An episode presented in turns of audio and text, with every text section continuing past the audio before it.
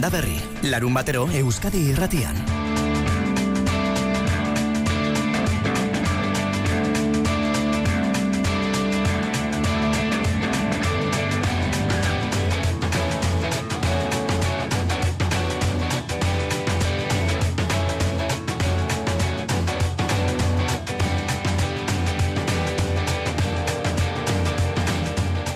Bueno, ba, gari aran barri naiz, asko jarra jaiotzez, oin bilbon bizi naiz eta artista naiz. Artaren historiak isunon gazta izen, eta gero arte garaikideko master bat, eta uda hontan neon naiz tabakalera arte garaikideko ikasketa programa bat iken. E, izen naiz artiste aukera dute ars natura egon aldixe etxeko, zerainen, eta bueno, atzizentzan orkezpena eta zoa usta, amen neoteatik. Gari Aranbarri izango da gaur landaberriko gonbidatuetako bat. Zerainen entzun duzu proiektu aurkeztu berri berritan gaur esango digu zein ideia duen ondorengo hil honetan lantzeko. Landa eremuko bizimoduaz hausnarketa egiteko egonaldirako hautatu dute bera. Eta e, ikusiko dugu ze asmo dakartzan. Beste gonbidatua Jon Fernandez izango da, arantzadiko entomologoa bera, intsektuetan aditu. Bart bezalako hotza eta urtengo neguaren gordina nola jasate ote dute intsektuek hori jakineiko genuke hain beharrezko ditugun intsektu hoiek. Beharrezko delako eta eraberean agortzen ari delako erabaki du Nafarroako gobernuak bidaso ibaian izokina harrapatzea. Hori debekatzea. Aurrenekorik ez da izango beraz aurten maiatzean. Aurreneko izokinik ez da izango. Debekatu egin dute eta arrantza. Guretzat gaurko hau ez da aurrenekoa zuretzat alaba da, amarrak arte arituko garela esango dizugu, hemen Euskadi irratian, eta laster gonbidatu Jakoba errekondo hartuko dugula, agronomo eta paisajista bera, landaberriko aholkulari, baso, lorategi, baratze eta fruta zailetarako. Eta berak esana da, hau dela urteko sasoirik importantena, beraz, jar zaiteztela denok, agenda eskuetan, bera datorrenerako. Landa Berri larun batero, Euskadi irratian.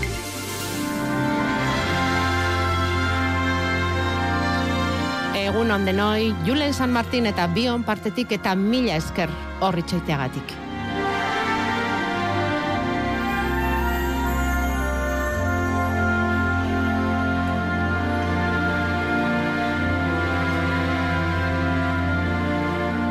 Kaixo, Jon, egun on. Kaixo, egun on. Bueno, diruditen bezain auskorrak aldira intsektuak hotza denean? Piska bat bai, ez daukate temperatura erregulatzeko modurik horregatek ikusten dituko askotan eguzkia atera bezain laster naiztan neakoa izan, ba, ba eguzkitan e, paratzen dira pizkate bere molinfa edo edo dola aktibatzeko eta horrek baimentzen die ba egan edo edo martxan jartzea. Zer da uren txatokerrago bustia, elurra, hotza? Bustia, bustia e, bai galarien kasuetan ze ez dien ez baimentzen e, mugitzea elikatzeko, ba horrek bai e, hiltzera edo kondenatu ditzake. Badaude ala ere, eh? badaude armi arma espezie batzuk adibidez bizitrela artikoan, eta e, badaukate odola ez, oza, odolean antikongelante moduko bat daukate, eta baimentzen die edurretan bizitzea. Orduan, eta e, koiska hori da, ez daukatela temperatura erregulatzeko aukerarik, bai, edo hori da. hori da arazoa, ez da? Eta beroarekin, Hidratatzeko modurik edo baldin badute, ba, neko ondo kontatzen dute. bero asko zobeto aguantatzen dute hotza baina, Bai. ez? Biztan dena. Bueno, eta onelako kasuetarako ze babes mekanismo dituzte? Ba, normalean eskutatu egiten dira, ba, borren eta azpien, e, harrien azpian, edo adibidez, badaute tximeleta batzuk, negua jasaten dutenak, eta daukate osto, osto itxura. Orduan egiten dutena da, basoen osto atzaren azpian gorde, eta nitxaratzen dute udaberria heldu arte. Osea, hibernazio antzeko bat egiten dute. Hartzek bezala, ez? Bai, edo arrakaletan, edo bai e, arresietan, edo kobazuloetako arraka, arrakaletan saltzen dira, eta egoten dute, eguantatzen dute nahiko ondo. Mm. Bueno, azken aste hau ez horren gogorra, baina aurrekoak aurten nahiko negu gogorrak izan ditugu. Nahiko Bai. egun gogorrak izan ditugu otzari, elurrari eta dagozkionez, ez, Jon? Bai, Mm, ala esango zenuke insektuentzat aurtengo negua gogorra izan dela? bai, bai, izango nuke, bai, ez, bai. Ze, ibili gara, bueno, ni biltzen naiz azken aldian, kobazuluetan laginketak egiten eta inguruan entzan izate, etzan Ez da? Kobazulak Bai. izan daitezke babesleku? Kobasuloetan ere sartzen dira askotan, bai, bai, e, ikusten ditugu ba, batez ere eltxoak, listorrak, lan erlemandoa handiak, gertatzen da igual batutan, osea, sartzen dira babesteko, pasatzen dute hanga, eta batean egoten da temperatura jaitxiera izugarri bat, eta han, han geratzen dira hilda, eta ikusten ditugu pilo bat e, euli paretetara, paretetetara pegatuta. Ai, ba, orduan bai dira zaurgarriak, eh? gure Bai. inguruko intsektuak eta behar ditugu, gure baratze, gure fruta arbola, gure landaretarako behar ditugu. Auskorretan auskorrenak, aulenak eta sentsibilitaterik handiena dutenak, Jon, hola hotzarekin eta Ba, esango nuke tximeletak direla. udaberriko eguzki goxoa hasten dener arte, oso gutxi ikusten ditugu. Egia Bai, oso espezie gutxi bai dira. Orain adibidez hori eguraldi hona egiten duenez, ba, ateratzen dira horiek, eh, batez ere hibernatzen duten horiek. Mhm. Eta lara ikusi dute bat emate ba, goizago edo jaio dela, hoi baino goizago, ba, bero hauekin edo e, aktibatuta. Eta kontrakoa, hotzak hotz eta euriak euri mm, desente indartsua den intsektua, zein esango zenuke, lehen armi arma aipatu duzu artikon bizi dena, ez dakit. Bai, armi armak eta kakalardoak, claro, kakalardoak daukaten ez horrela ba, besteko edo nahiko korputz sendoa, ere nahiko ondo aguantatzen dute. Adibidez gogoan dut behin monkaiora igo nintzela maiatzean, edurtuta zegoela, eta e, arrei bateko arrakaletan zuten e, marigorringo pila, baina eundaka ordanak danak pega-pega eginda, beroa... Elkarri beroa emanez, ez? Bai, bai, bai, oso kurioso izan zan, ze kriston utza egiten zuen gainera. Pentsa ba, monkaion eta lurretan, zein dezaken, ez? Claro, hauen bizizikloa ere zenbatekoa da ba. Normalean urte bete, kenduta hori, e, tximeleta horiek aguantatzen dutena negua bizi daitezkela bi edo hiru urte gehienez. Ja, orduan hori, bazen bat negu, negu bakarra biziko dute euren bizitzan. A, e, Bai, normalean bai. bakarra izaten dute, eta eta ura gogor xamarra baldin bada, ba, akabo, ez? Hor geldituko da. Bai. Bueno, bueno, eta orain zertan harrapatu zaitugu, Jon? Ze Orain mendian. Mendian ze ikerketa edo ze bilaketa edo ze beaketa egiten ari zara? Ez, e, ikusten nago pizka bat, e, hori, eguraldi hona egiten duenez, aber, ze, ze, ze, ze, espeziea jarri dira martxan. Eta ze ikusi duzu? Ba, ikusi dut tximeleta batzuk, erleak, erlastarrak ere, erlastarrak ere nahiko ondo aguantatzen dute, ze normalean zuloak egiten dituzte esponda beroetan, eta eguzkiak jo bezain pronto esnatu egiten dira, eta baldin badaude loreak, eta adibidez negu negu honek izan duena, hasieran izan zenez nahiko beroa, lore asko aguantatzen dute luzera arte, ondino, osea, orain normalean lore gutxi daude, baina beste urteetan baino pizka batzuk, osea, batzuk gehiago agertzen dira Mhm. eta hori aprobetsatuz ba, badaude ja elikatzen eta egan egiten hortik bueltaka. Hemendik aurrera izango dugu, eguzkia pixka bat berotzen hasten denean intsektu festa hori? Bai, Bai, Bai, ez? bai. Bai. Martxotik aurrera bereziki, eta guraldiak laguntzen badu behintzat, bueno, hori ikusiko dugu. Baina, badakigu bai, irudipena bagen eukan, zaurgarri xamarrak zirela intsektuak neguan, eta hotza eta elurra denean, eta hori bai estatu digu Jon Fernandez. Karantzadi zientzia elkarteko entomologoa, eskerrik asko handi bat, landa bernizateagatik, Jon, ondo izan.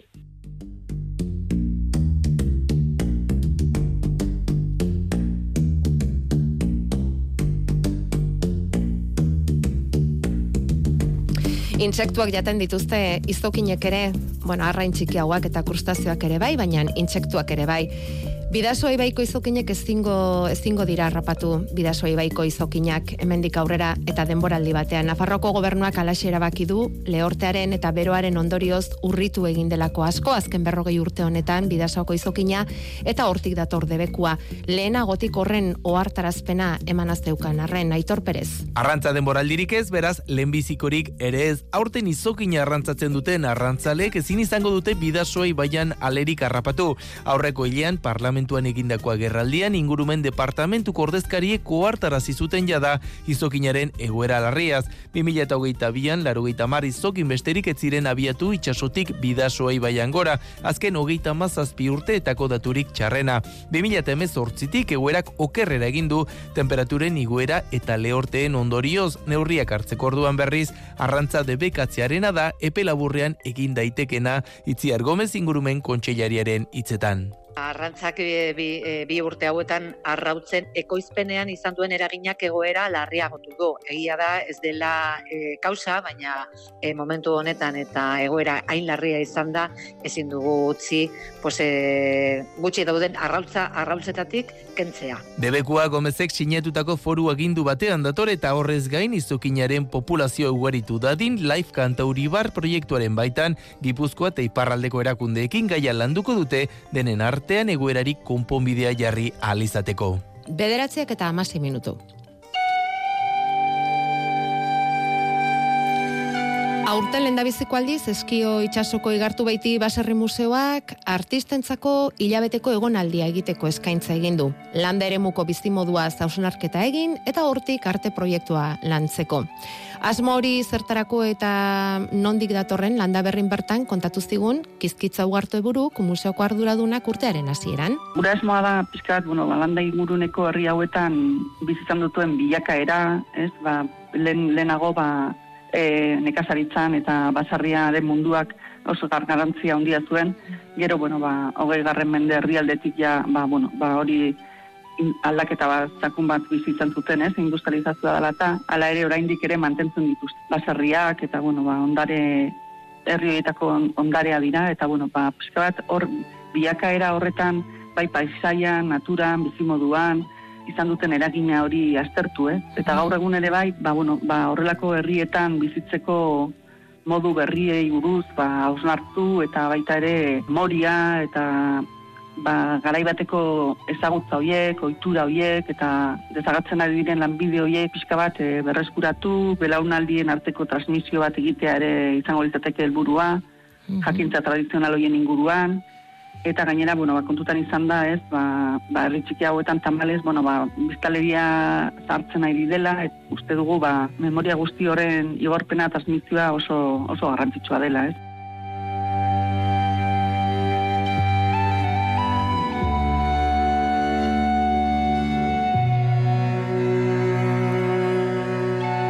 Gari eran barri, kaixo egunon.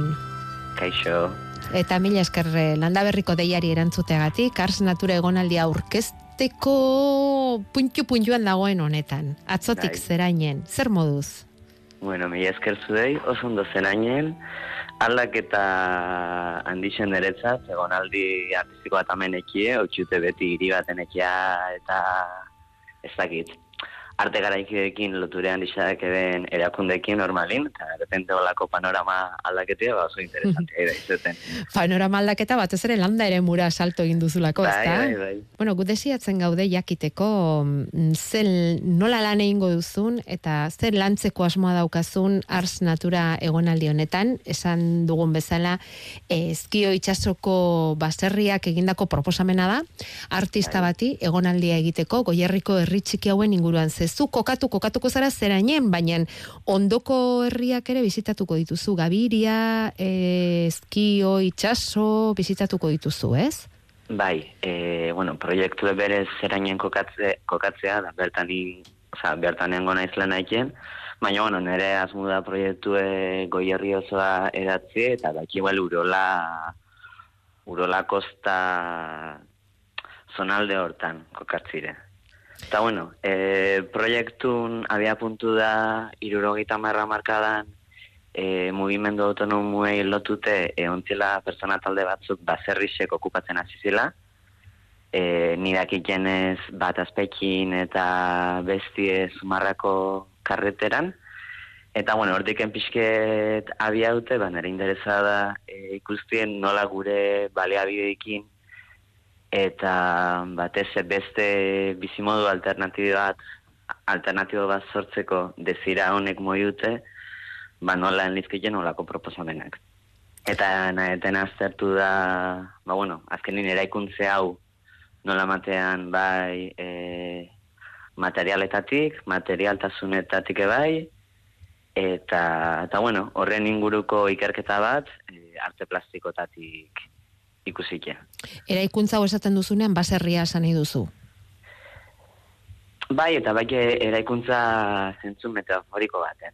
De ni kontxe bertan dazkeituten baliabide eta rekurtzo hauekin, oza, persona xume bat izan da, zen leiket nire pentsamoldea e, urbiltzeanakin horrekin zen leiket.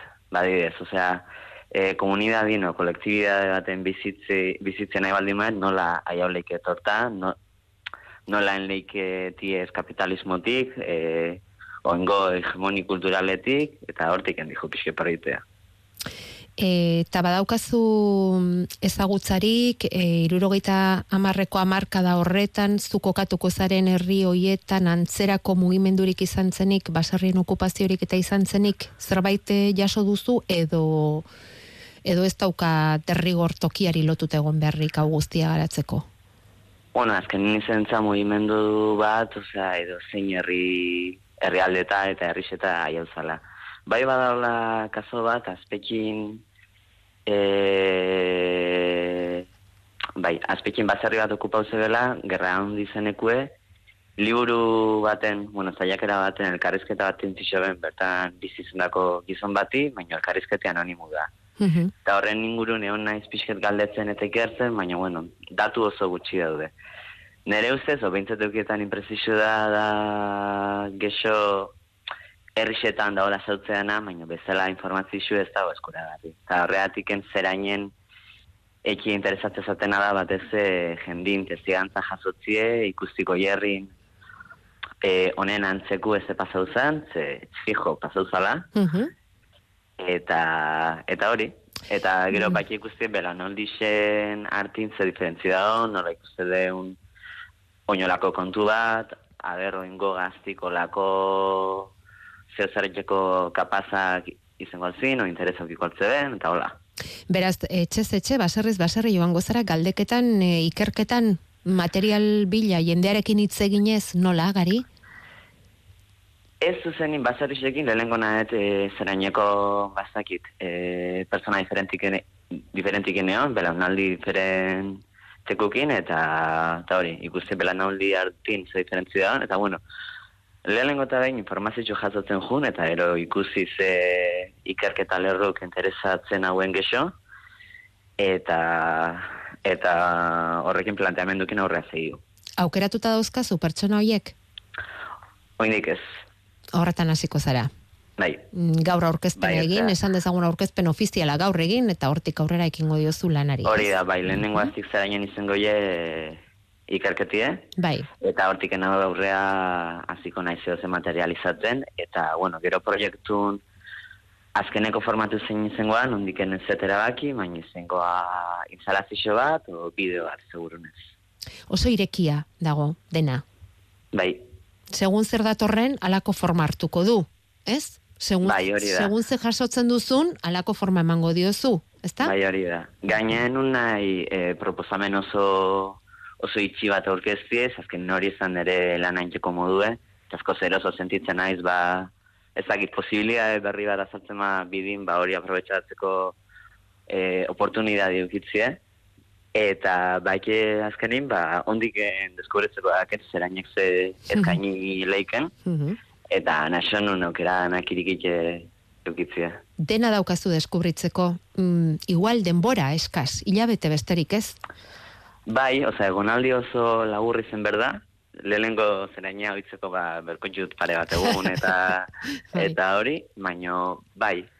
Bueno, gero martxun e, piknik bat ingo deu, nire proiektue aurkezteko, Bai. bueno, maitz aurkezteko, Bai, eta ero baita jardunaldi batzuten, e, jardunaldi batzutan bargau, nire prozesu esplikaukot. abai. Ah, Guri ere Bai. bai, esplikatuko diguzu, ze guk nahiko genuke. Hilabete pasatzen Mhm. denean berriz zurekin hitz egin, gaur hain Bai. zabalik dagoen proiektu hau, hain momentuz airean, hainbeste ideia dauzkan proiektu hau gero nola gauzatzen den jakiteko, eh? Bai. Bai, ez? Posible izango dugu, ezta? Bai, bai, klaro.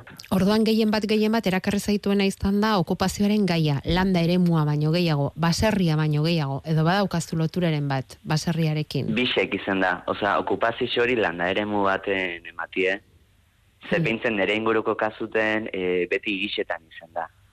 Eta baki interesatzen zat horrek landa eremun ze efekto, ze eragin suposatzen. Mhm. Gari Aranbarri, Ars Natura egonaldiko mm, figura aktiboa. Mendik aurrera lan egitea tokatuko zaizu. Zerainen kokatuta, orain iritsi berri berria, goierriko herri txiki horretara, berreunda berrogeita mar bat biztan lehin guru.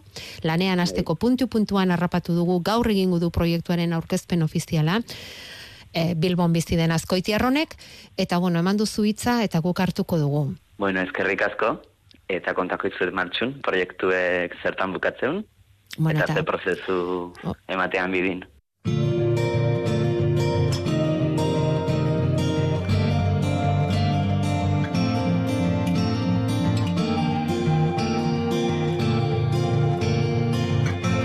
Landa Berri, Arantxa Arza eta Jakoba Errekondo.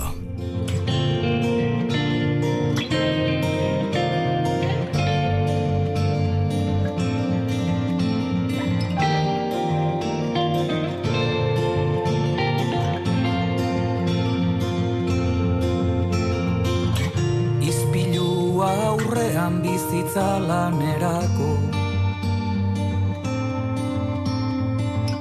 Lertzear muturrean bizitza ez delako.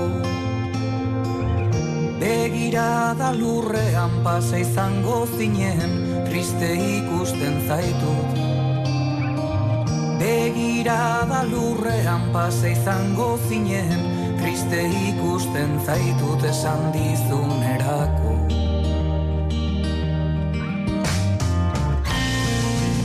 Bueno, ba, iritsi da Jakoba Errekondo, eta beraz hemendik aurrera landaberriko gonbidatu printzipalak zuek izango zarete. Gure WhatsAppa 688 666 000. Eta gure telefono zuzenekoa bederatzi lau iru, 0 bat, BB 00. Eta bide denek eramango zaituzte Jakoba Errekondoren gana.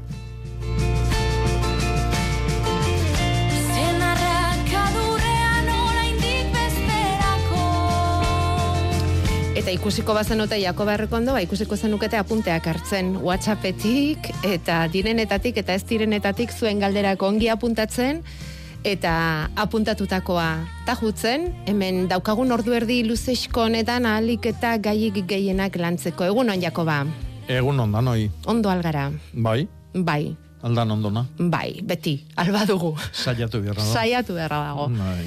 Pozik zaude aurten negua dotore doalako.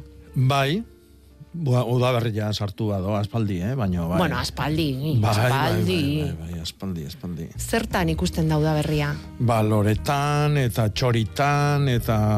Mm, nik uste geoneire notatzen zegula animalio idi.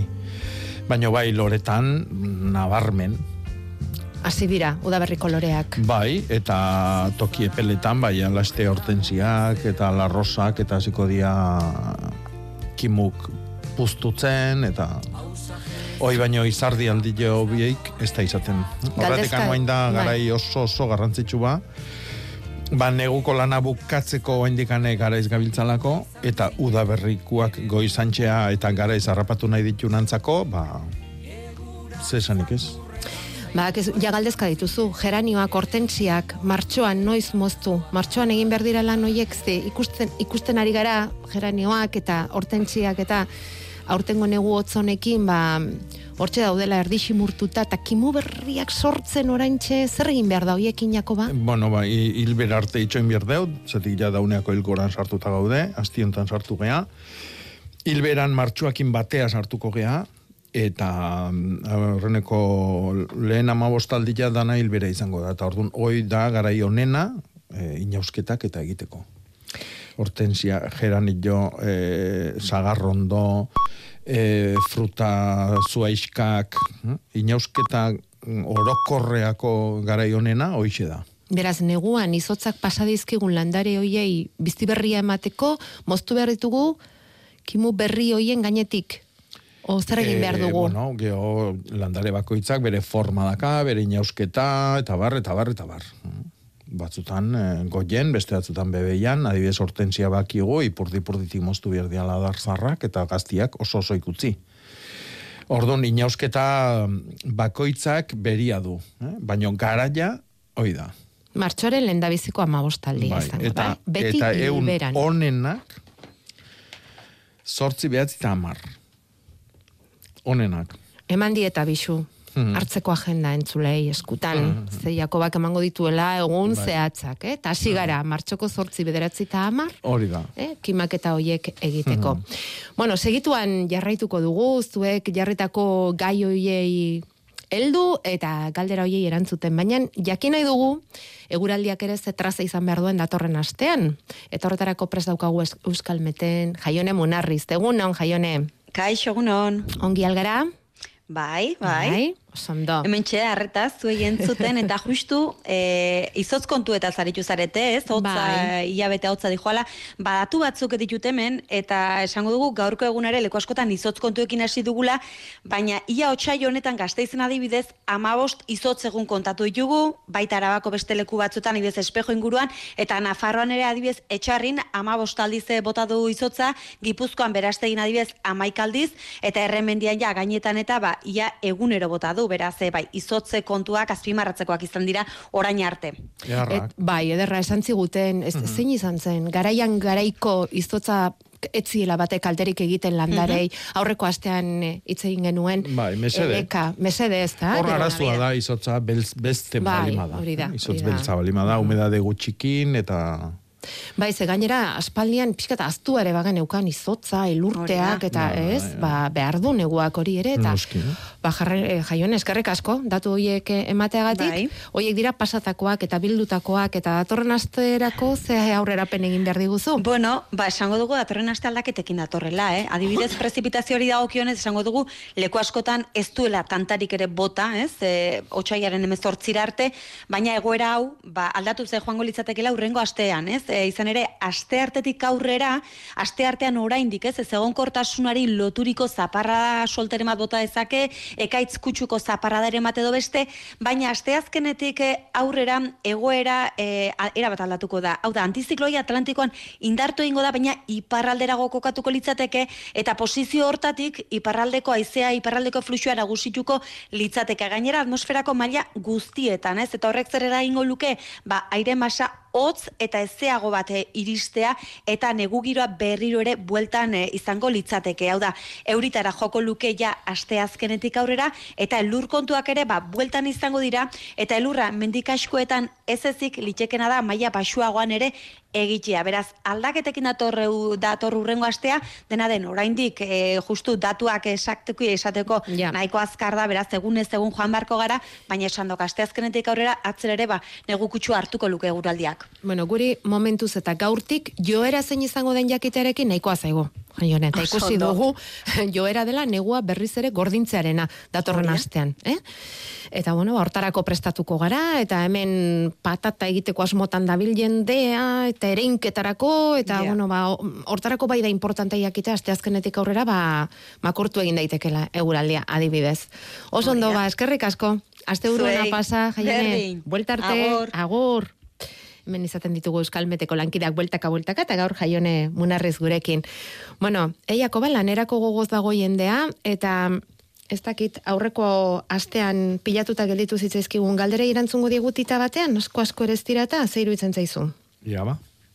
Ze hasiko gara, eunimus japonesarekin, Adibidez. iratzeko jardin batean daukate eta noiz itzundu galdetzen du. Bai, justu lengo hastian ikasi egin du nitza. Itzundu, hori da, hori da, hori da. Mm.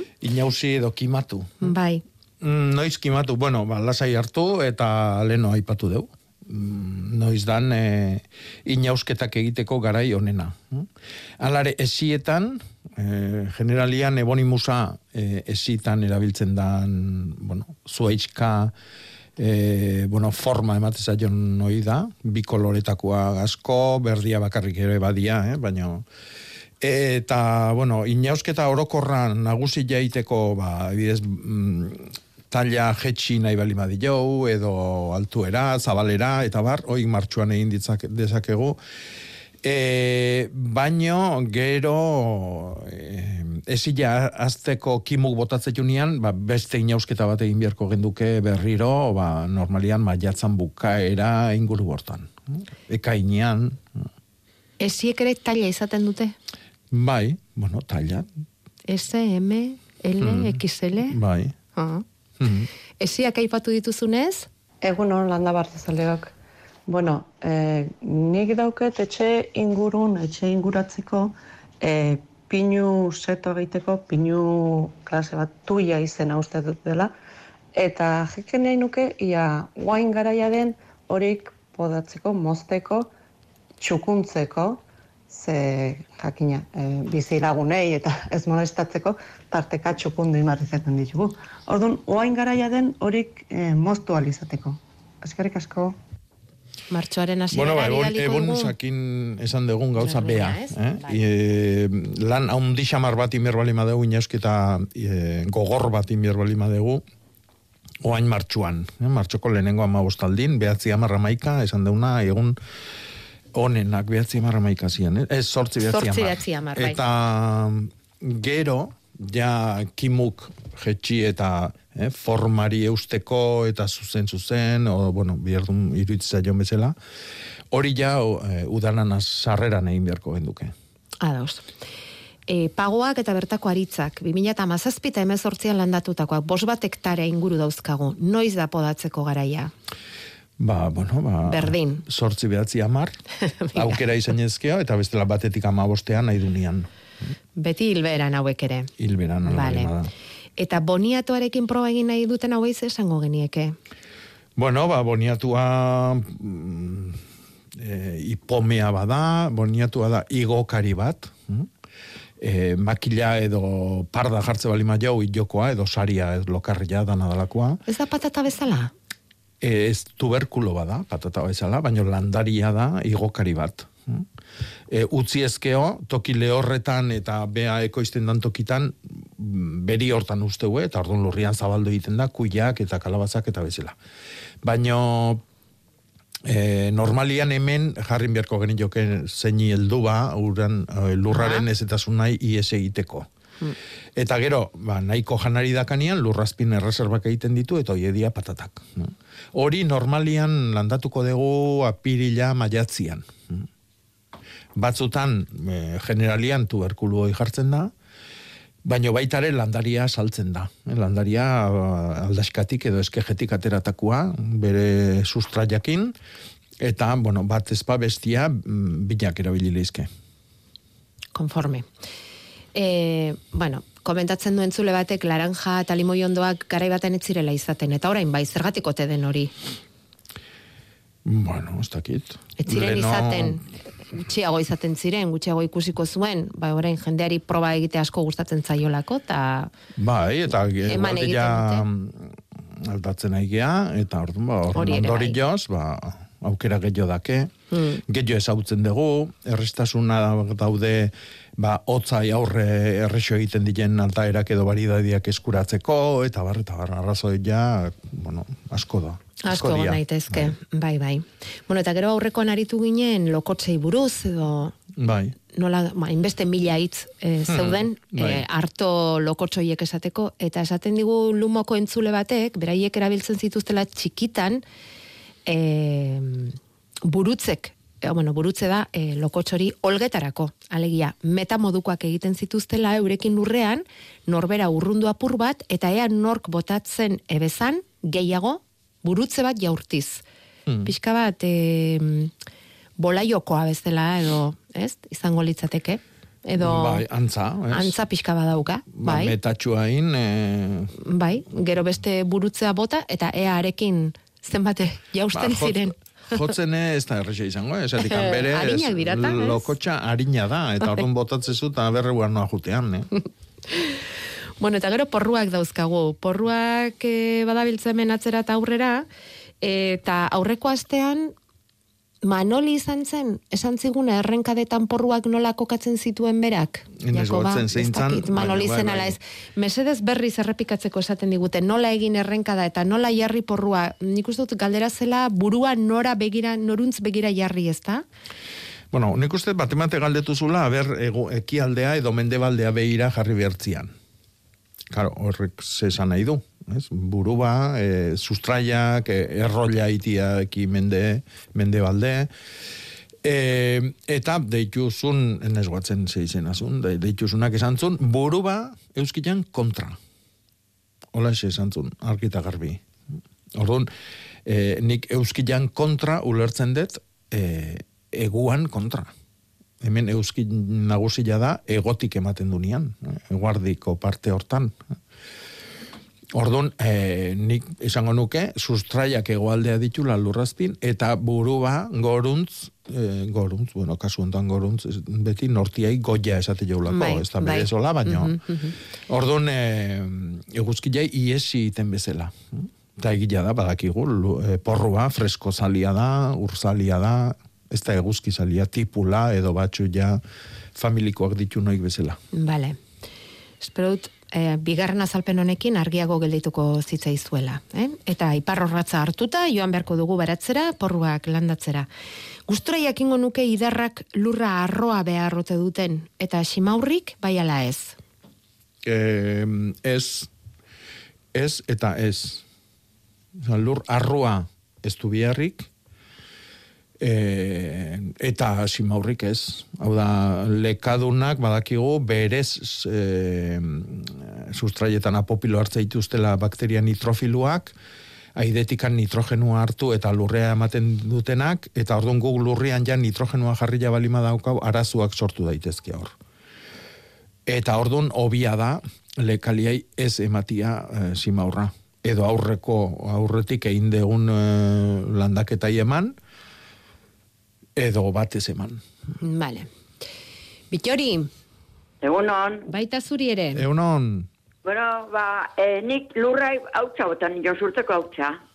Oi, azarua nola, zan. Berriz botatzia ondo, ezer? nola nola? Lurra, Lurra, lur guzti jai, eo lur zini? guzti jai, bai, bai, lur guzti jai. Bai, bale. Surtoko hautsa botan jon. Ba, nahikoa da, behin bota ezkio nahikoa da. Vale, Bai, bai, bai, bai, bai. Bueno, nik hortako ez ditu baino, ja que hoi iturri zaiten, pues, galetu nizut, eh? E, larrosak, e, behatzin da eta sortzin da moztu behar dela. Zortzi, Bai. bederatzi, amar. Ez ez oso ondo entzun, leirekin haintzen izketan da. Eta, Eskuminak leirei. hoxen, eta leire orkua, eh? Bai, bai, bai. Ja, ja, ja. Bai, orkua. Bai. Eh, indizket norbatek, indizke larrosak moztu, ipurditikan, ipurditio, zean ondo ondotikan, Bai. norbatek, eta hoi geho mango aldu epuja. Uf. ez dakit. Nola Ondo ondotikan moztu, norbatek lan eharra indie. Bai. Jo, bazepena, ez, Bitori? Hombre, Ba- eta uste dute, batzuk adarrak, bakarrak erdi okerrak, eta okerrenak, pa, politenak eaman. Bueno, laguntzeko Hmm. zer egin dezake Jakoba izatekotan ere? E, bueno, ikusi beharko genduke ze arrosa klase dan, e, ze landari klase dan, zatikan batzuk e, izaten dira e, txertua goien dutenak, beherazio dutenak, eta beste batzuk ipurdi ipurdin dutenak. Eta orduan txertutik behera moztu balimadue, alper alperrik aigia. Bai, bai, bere, bere, ondo, ondo, ondotikan, domoztu ba, ondo, ondotikan. Baina bo, zuk goatze zea hor txertu bazeo no ez, Ke ba. etzea Sí. Vale. Bueno, ba, orduan, eh, aukera dakasun bakarra da, janaria eman, eta itxoin. Ja, ja. Eta surtako hautsa esan duen hori janaritza tar daiteke? Ze lurreara ez badu, lurrera bota beharrek ez badauka, igual aprobetxa dezake larrosei botatzeko edo zer? E, on, ongarri bada. Ongarri bada. Ongarri bada. Kaltzilua batez ere ematen du, beste janari batzuk bai, potasilua adibidez, ba, fruta eman behar duten landarientzako Ba. oso ona dana, baino gehiagi ere ez da erabili behar. hm? Bueno, ja. Bueno, Bitori, ba, ba, Hala, mil esker, eh? ez horregatik Bai. eta, eta sorte honea berpizten Agur, diren bai, arrosa agur, horiek. Bueno, orain dekoratzaile jarri bertzaitugu. Jakoba, nahi duzu? Venga. etxeko mm, egongelan laranjandor, laranjandoren bat agian mazteta batean jartzea ze iruditzen zaizu. Etxea dekoratzen ari garat. Astakeri bat. Ez du balio laranjondoak. Ez. Ez. A ber, ikusi berko genduke, Et- egongela hoi dan, e, guk ezagutzen dugun egongela arruntoitako bat, hau da, e, negu guztin hogei gradutan eukiko deguna, eta lehor, lehor, lehorra dun e, aizia edo airia eukiko duna. Kasua hoi balima da, laranjondua, kanpora. Eta orduan galdetzen dute, ala espada ze landare edo zuaitz ala dezakegu, mazeta batean beti, Hmm. egon gela bati buruzari garelako, Bai. ondo azteko. E, bueno, aukera izugarria da, oh. Milioika, Ah, ezta? ba- barrurako landaretan. Mm, Bueno, baina batzuk erresago dira beste batzuk, baino. Beda, landare bat, e, leno erabiltzen zana, ez toki askotan, baino, geho gal, galduan txea ibili gendun, eta guain berriro boladan dao, eta asko ikusiko da hemendikatzea, monsterra. Monsterra, eh, mm, bai, etxeko landaretan, erakutsi bai, da, zumese, ez? Adanen mm, saietxa edo esateza jo, Monsterra. Bai, osto, oso bitxik ditu, oso Ea ba. bitxik, eh, hola, ebakikin bezala, eta berde-berdia da, osto haundik emateitu, eta lorontzi ez oso haundi batian, ederki hasi daiteke. eh? Vale. Eta vale. bakarrikan eskatuko diona da, eh, ostuak ez ze eustia. Orduan bat, tarteka, Ah. lainostatu edo instatu, Vale. eh? osto leuna dituen landare guztik bezala, Mhm. eta argi, euskilak ez dio zuzenian eman bihar. Orduan, argila bihar du, baina urruti xamar jarri, lehiotatikan eta euskilak emate badu bintzat. Eta gero hoi, ez aztu ostuak bustitziakin. Eta ikusiko ze edertasuna. Bai, adanen saietxa edo zerimana. Daukagu, e, txeko landareak liburuan berrogei garren horri aldean, eskura baldin badaukazue, hortxe topatuko duzue. Eta monstera deliziosa, hau da. Honek dauka erdian zurtoin moduko bat, zer, e, Euskarri bezala jarrita Jakoba. Hau zer da? Bai, eus, Bai, ez? bai, Euskarri bat- igokari bada. igokaria da, ta. igokaria Ah, vale, Gero vale. ostoero sustraiak botatze ditu, aidetikan, sustraioek bideratu inbierdia lurrera. hm? Hau da, berez, eh, lur oso gutxikin eta batez ere aidetikan eh, elikatuta bizidan landare oitako bada. hm? Bueno, Eta ikusgarria, merezi du bai. Etxera familira ekartzia. Bai, eta honek segurazki etxe horretan gozatu egingo du, eta laranjondoak sufritu. Orduan, bai, laranjondoa kanpora. bai, aukeran eizazue proba. Jakoba Bai. errekondoren aholkoa hori da. Gero, agurtzane, Hmm. kaixo, zure, zure etxeko egongelan badago landarerik? Ez, Ez etx- daukazu. etxe barrun ez daukan nik bate landarek, danak kanpon dugu zizut. Bueno, postik biziko dira. ba, baitzetzatzen. A ber, zazan galditzeko, e, lorantzizetan ze porcentajetan ipini berdan, zin maurre, turba, lurre, Hemen bertan? Bai, Lorontzizetan, Bai. lorontzi baten eh, jeran isuk egutzitun normalin, baina asko ipitzizot igual bazarreko lur normala. Bai. Eta gero itxea, bo, zementu bezala eseko hortzea, eta itxure gelitza. Eta bertze, ze, zenba, bakotxetik zenba bezala nahaztu berzitean.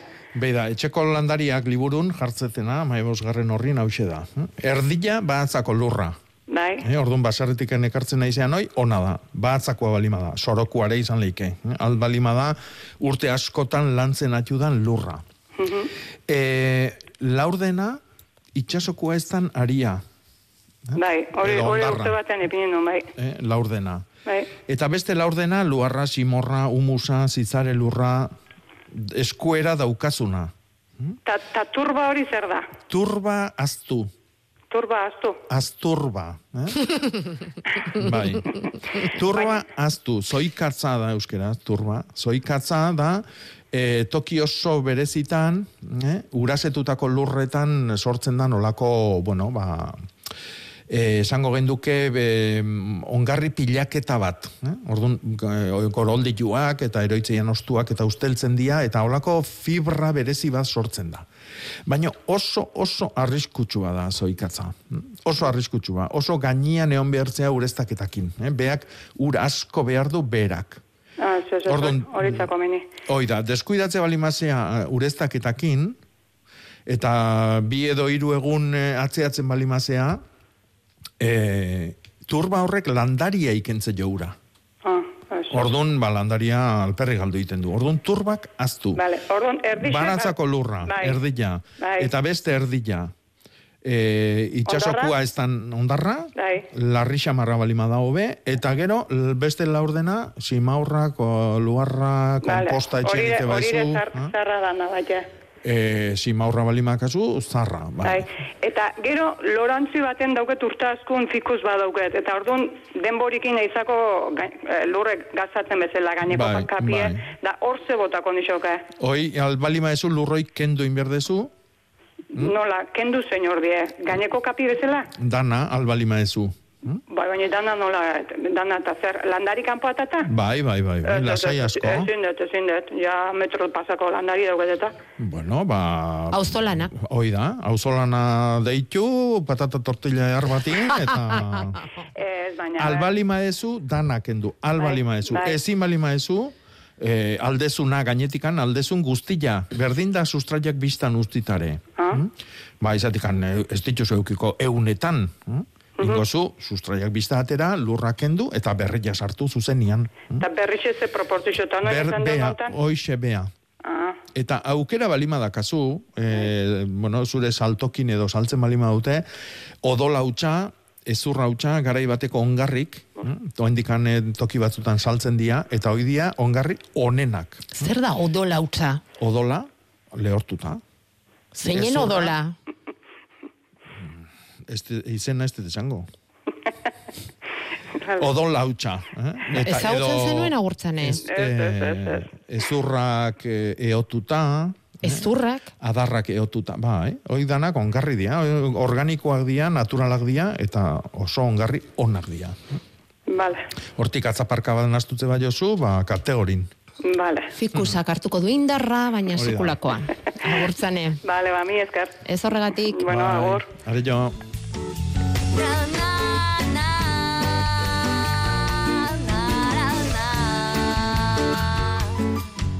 Nola zen turba? Zoikatza. Zoikatza. Bai. Zoikatza. Baina no ez da hori gaurko hitza. Oire bada, baino gaurkoa da mamor. Mamorra. Mamor. Lur mamorra. Mm? Edo lur honetik heldu den landare mamorra. Hau da, en, arrua, en, mardula, mm? hoi esan nahi du, mamor. Mm? E, garnikaldian bildutakoa da. Mm? Nik dakitela. Eta seguruna, ba, beste nun bat ere erabiliko dutela. Edo beste, adibidez leno bate galdetu du. Ilarrak lur arrua nahi al, biher aldun. Bai. Arola ere esaten da. Arola. Bai. Mamorra. Baina Lur mamor, mamorra. gaurko hitza deu, mamor. Lur mamorra. Lur mamorra. Lantzeko erresa, eh, Lur- Zoikatzaren kontrakoa. bai. Justu. Mhm. Ezta? Bai, Ta pinua zalarekin egiten dena ez da alda turba galdetzen du hemen batek. ez. A ber, turba da e, zoikaztegitan ateratzen dan, e, zoizka, zoikaztegitatik ateratzen dan e, gauza bat. Eta da hori bakarrik. Beste gauza bada, e, landaria saltzen dian tokitan, eta, bueno, ba, jendian artian, ba, e, gaur egun ja turba, esat, esatze zaiola, ba, landariantzako saltzen da neozin gauzai, edo jartze zaio neozin lurrai, turba deitze zaio. eh? Baina gaizki esan da. eh? Vale. E, pinua zala da, pinua zala. Mhm. Bueno, odolarekin ari zaretenez, aditu alduzue kompostara menstruazio odola botatzea ona dela. Noski, odola, oso ongarri ona da. Horrek burdina izugarri edukiko du, ez? Eta ah, mm, urtero ateratzen dugun ilargi eta landariak agendan, hemen daude ongarri guztin, eh, bueno, ongarri guztinez, ongarri askoren eh, osagaiak, eta Bai. tartian odolare hor dago. Odola ere hor dago. Bai. Vale. Ba, adibidez, eh, sagar patxare ongarria da, matxana, artilia, lumak, adarrautxa, odolautxa, ezurrautxa, zoikatzare hemen dago, Bai. lasdua, alpapa ondua, garua, oidanak ongarri bihurtzen dira. Mhm. Eta adibidez, odolak dauka euneko amairu nitrogenua astakeri bat. Astakeri bat. Pentsatu e, behian simaurrak eu- 0,iru daukala. Orduan, ba, pentsatzea aldia don.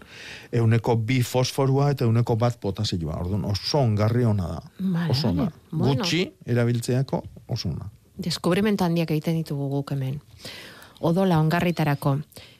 E, sagar patsa esan duzu, hemen batek esaten du azkenaldean errazilgo sagarra erosi eta bi hiru egunetan usteldu egiten dela. Zeren ondorio da?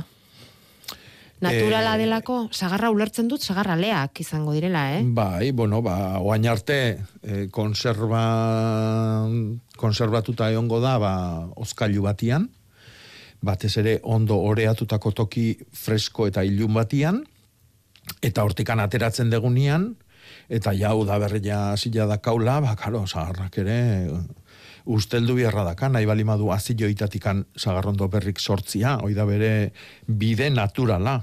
Tartian gu jandit jatia nahi deu, eta nahiko genduke, ba, e, kainian ere errezil, errezil zaharra ukitzia, Hori baina ez da posible. hori ezin da, hori ezin da, ez da Eta posible. orduan eh, hor, e, dagon saltu hortan, ozkailu, ilun eta oreatu batetikan sartzen dugu, imaginatu, sukalde, bero, lehor eta argitxu batean, eta batez, batez oreatze ez toki batian, eta orduan ah, segituan dator. Eta segituan bai joan, noski.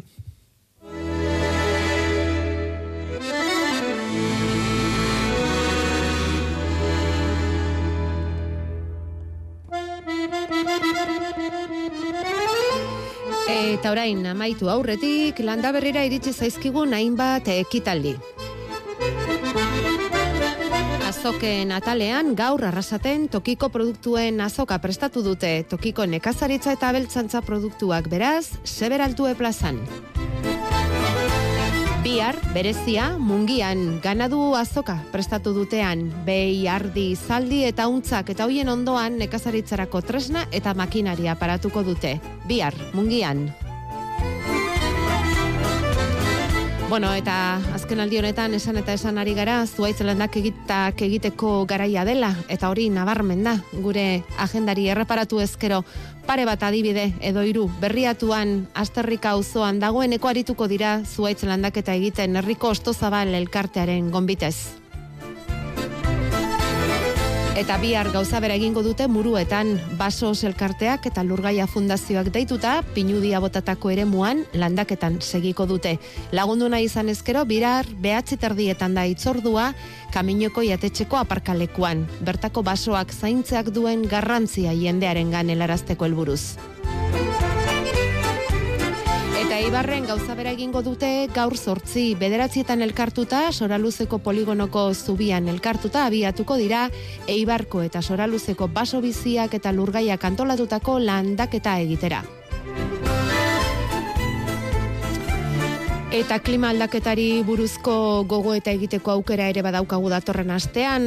Klima aldaketa zer datorkigu, zer egin dezakegu horren aurrean arkamurka natura elkarteak antolatuta, zarauzko modelo zineman zazpietan izango da datorren ostegunean ikusentzunezkoa lehenik eta Arturo Elosegirekin solasaldia gero. Klima aldaketari aurre egiteko erabakiak ez ote datoz berandu.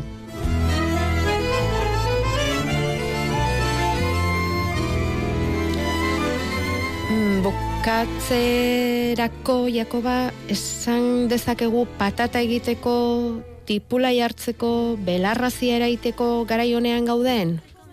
ereiketak, ereiketak egiteko garaia da. En, eta e, tipula jartzeko ez, hori hilberan jarri beharko genduke. Patata erein konsideratze bali madu baita ere. Netzako landaketa da, zatik Bai. tuberkulo bat jartzen dugu, ez, du, ez dugu azila jartzen, orduan urrungo hilberari itxoin beharko genioke. Eta belarrazia, bai. Eta belarrazilare bai. hilbe- Ereinketa denez. Ez, hilgoran, hilgoran. Goran. Bai, oantxe. Baina oantxe kostaldian, eh? barrualdea xamar balimagea, eh, martxoko aitxoin. Gainera entzun dioztu jaionen monarrezi, berriz ere Bai. negua gordintzera datorra, datorren astean, beraz, Bai. eh? Beira, be, ida- eh, entzule batek idazten digu esan ez, astu zaigula ongarri oso on bat, eta asko erabili izan duan baina arteta da, arraia garbitzen erabilitako Bai. ura. Bai. Edo arrai buruk, Bai. garai batian, eh, lorontzitan sartzezian, antxuan buruk, eta tripak, eta Amoroton, oso ongarri ona. Amorototik bidali digu. Mm. Ai.